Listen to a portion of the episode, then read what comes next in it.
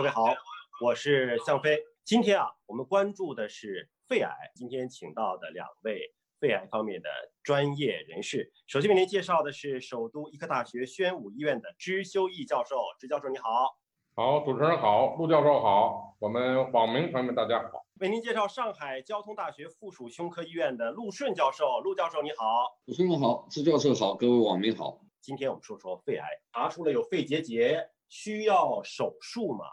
我网友的意见还是百分之六十一都认为得手术，结节就得手术啊。那个百分之三十八点四六认为是说结节不要手术。那我们当然问一下我们外科的专家支修义教授，面对肺结节手不手术这个问题您怎么看？首先呢，我们说啊，并非肺内小结节都是肺癌，所以我们也不主张是肺结节就得手术。那另外呢，告诉大家这个数字。目前，如果你是第一次做胸部 CT，有生以来，甭管你四十五十、六十、七十、八十、九十，第一次做胸部 CT，第一次发现的肺部小结节，百分之九十以上甚至更高的比例都是良性的。啊，由于您第一次做，也可能这个结节在你体内已经有了两年、三年、五年、十年甚至更长的时间，只是由于这次比如新冠想排查肺炎，然后做了个胸部 CT，发现个肺结节。啊，但这个结节更多的啊，九十到九十五左右都是良性的啊，所以可以说需要做手术的不到百分之五，所以这是第一。那第二，如果早期肺癌在第一时间内，我们只要考虑肺癌才考虑做手术，更多的肺内小结第一次发现，我们肯定都不去这种进行外科干预，先有一个复查的时间，看看它的病变部位、结节的大小、结节的密度。结节的边缘有没有毛刺啊？有没有分叶呀？啊，齐不齐？有没有血管灯啊？我们有很多专业词儿来描绘一个结节的长相像什么？总要有一个三个月、六个月、九个月，甚至一年的一个观察窗口期，根据变化，我们才决定它到底像不像肺癌，是疑似的啊，还是可疑啊？所以现在又有了人工智能技术，有了液体活检技术，我们也通过这种大数据。啊，比如像跟下那个象棋 iPhone 狗似的，我下了五千场棋了，然后我都知道你怎么出路了啊，怎么你怎么来，我怎么对应，所以肺结节也一样啊。目前更多的小结节走进临床，特别是这次三个月的新冠肺炎，诊断用 CT，排查用 CT，评估用 CT，最后出院的指标也得看 CT，所以更多的小结节确确实实随着 CT 的推广，成十倍以上的增长。啊，走进临床，所以我也建议那些初次胸部 CT 检查发现的小结节，千万不要惊慌啊！所以要通过一个观察的窗口期。第二，你也别说到了这个 A 科说你没事儿，到了 B 科说你得手术。所以我们也希望有一个观察窗口期的同时，听听专家的意见。目前像我们的医院跟陆顺教授的胸科医院都有这样的一个小结节的一些专家团队，有相关的一些啊这种人工智能技术，同时呢。这个几十年的医院，全世界都著名的，像那种胸科医院，都有很多的病例积累，所以千千万万不要过度恐慌，不要过度焦虑，别过度焦虑啊！看看下一个问题是哪些体检项目可以用于筛查肺癌？那这里面的选项挺多的，而且比例呢最多的还是胸片、胸部 B 超和胸部的 X 光片，都分别占到了百分之三十以上。而低剂量的螺旋 CT 占了百分之十七点六九，核磁共振还占了百分之十六点一五。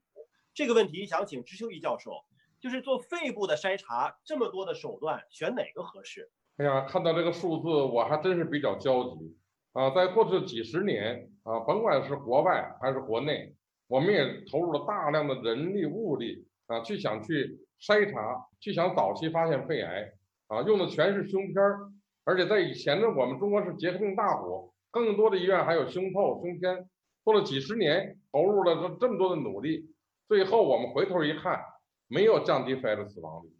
啊，所以从进入二十一世纪以来，从美国的经验、欧洲的经验、北京、上海的一些经验，我们看到，只有胸部 CT 作为肺癌的筛查，才能早期发现更多的早期肺癌。我们用胸片可以发现。用胸透也可以发现，但是呢，早期发现的不一定是早期肺癌。如果我们再去介入手术，再去结合手术、化疗、放疗，最终没有降低死亡率。所以现在可以说啊，从国际上到欧洲啊，包括我们中国，目前如果你要做胸部 CT 筛查，金标准就是胸部的低剂量螺旋 CT，像核磁、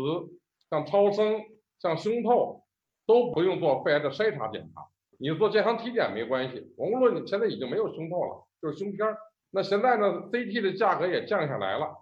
第二呢，我们目前用的是胸部的低剂量螺旋 CT。那那个辐射剂量呢，其实跟胸片儿也差不多了啊，所以在这里我再强调一下，希望我们五十岁以上的，有二三十年以上吸烟史的，有肿瘤肺癌家族史的，既往有肺部疾病的啊，特别是我们有这个环境和职业致癌因素的啊，生活工作在石油、水泥、化工、煤炭、重金属的地区，参与筛查项目的时候，肯定是只有胸部 CT。低剂量的 CT，而不要去选择胸透、B 超啊，还核磁共振更不需要。那现在还有一些收入高的所谓的高阶层人员啊，还用选择 PET CT，那就更不应该了啊。所以我们目前想大家传递的就是胸部的低剂量螺旋 CT 可以早期发现早期肺癌，通过外科手术，通过药物的参与啊，可以大大延长五年乃至十年的生存率。这个还真是跟网友的认知，咱们要拨乱反正一下。你看网友大量选的，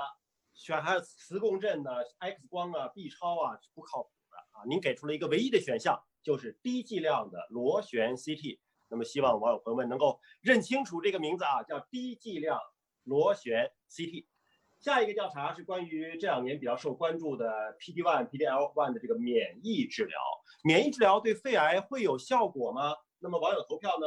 百分之六十都认为对所有的肺癌都可以用免疫疗法，那么百分之四十的认为是说只对很小的一部分的肺癌才可以用免疫疗法。那么这个呢，我们就要请到上海交通大学附属胸科医院的陆顺教授，您在用药上给我们做一个科普。这种免疫疗法的药物对所有的肺癌都适用吗？还是只针对很小的一部分？首先，先要强调一点，免疫治疗是一个很大很大的范畴。可能我们今天讨论在肺癌当中的免疫治疗，我们局限在所谓免疫监察点抑制剂上面，因为这个才是真正的包括中国国家药监局在内的世界各国所批准的适应症，而不是泛泛意义上的大的免疫治疗。因为大的免疫治疗，我们有些只是提高一般的机体状况。或者有些抗感染当中有效，它并没有证明它在包括肺癌在内的实体肿瘤当中有效。所以，我们今天先把这个局限在讨论国家药监局现在批准的用于肺癌的免疫治疗的药，那么就是我们讲免疫哨卡点抑制剂。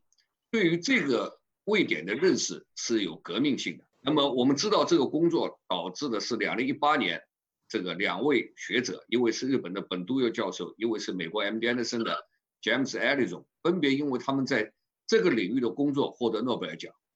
所以在两零一五年的时候，美国首先批准的这个纳武单抗用于肺癌的二线治疗。随后大家知道，包括潘博单抗、包括阿替鲁单抗、包括多沃单抗相继在美国批准用于肺癌。那么中国的国家药监局，我们一起参与的中国的第一个注册研究就是纳武单抗，且是 Checkmate 零七八的研究。直接的结果是，第一个在中国做的随机三期临床研究被证明在二线肺癌当中是优于了化疗。随后大家知道潘博也是被批准用于这个肺癌的一线的治疗。当然，现在中国国内的一些类似的这个药物发展的也比较快，包括最近刚才由我牵头的百济神州的药物在肺癌的注册也得到了阳性的结果。另外，包括了信达的、恒瑞的都有。但是我们要强调几点，第一个是我们讨论的是免疫的是单药还是联合？免疫的单药在二线当中，它是可以在不加选择的人群当中优于了化疗，但是在初治病人当中，它只在高度表达 PD-1、PD-L1 的这部分病人才优于了化疗。所以，如果单药的话，并不是说每个病人在一线都适合单药治疗，但是随后做了他的联合的治疗。就是化疗联合这些 PD-1 或者 PD-L1 的制剂，那么很庆幸的是，在肺癌当中几个最主要的亚型，包括了肺腺癌、肺鳞癌和肺小细胞肺癌，相继都被证明是比传统的化疗要好。所以换句话说，可以在联合治疗上面可以这么说，几乎涵盖了常见的肺癌的病人。但是有一块病人，我们还在做临床试验，希望能够得到更多的数据，就是对驱动基因阳性的病人，因为这一块在中国比较多。比如说 EGFR 突变的病人，因为这部分病人是用靶向治疗的，对不对？那这部分病人在最初的时候用免疫治疗效果并不好，但是在靶向治疗失败以后，免疫加化疗是不是比化疗好？几个大型的随机的三期临床的研究都正在进行，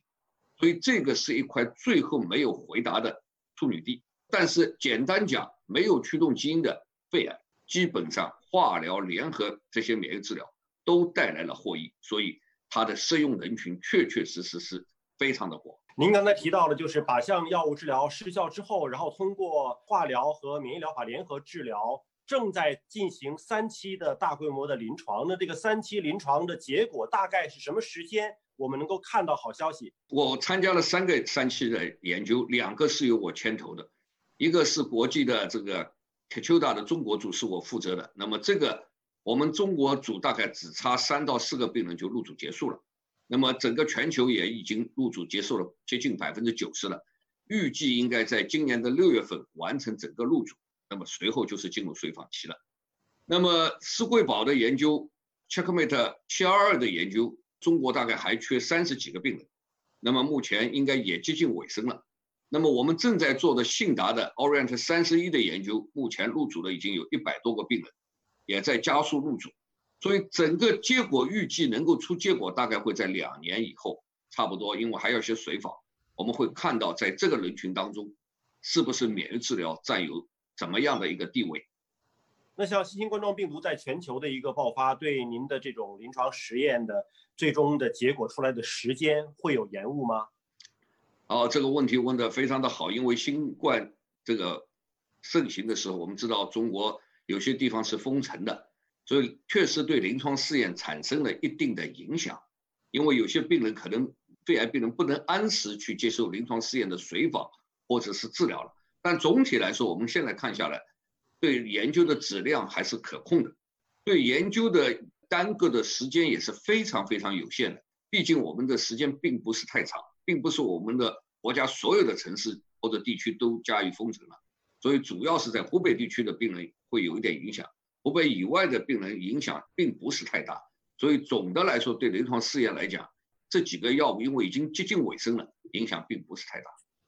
我们也期待着早日能够听到您传来的好消息。